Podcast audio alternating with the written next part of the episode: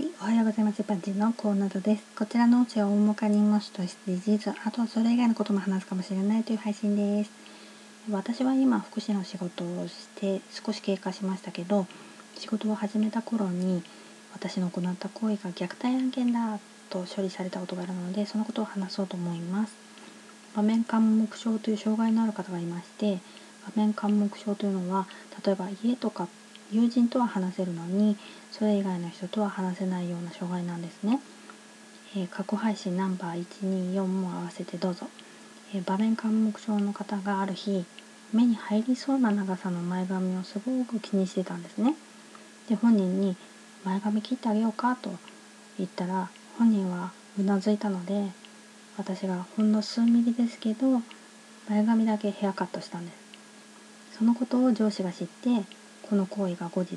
虐待だと判断されたんです。私は本人同意のもと行ったわけだけどヘアカットという行為は美容師や理容師しかダメだよねっていうことでなんと虐待になってしまったんです。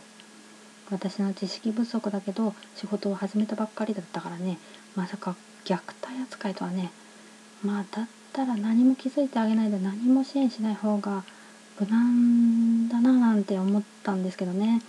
しばらくしてグループホームの入居者の手伝いをしに行ったら障害者別の人ですけどショートカットの後ろ髪が段ができててすんごく変だったんですね。で聞いたら職員に切ってもらったって嬉しそうに言ってました。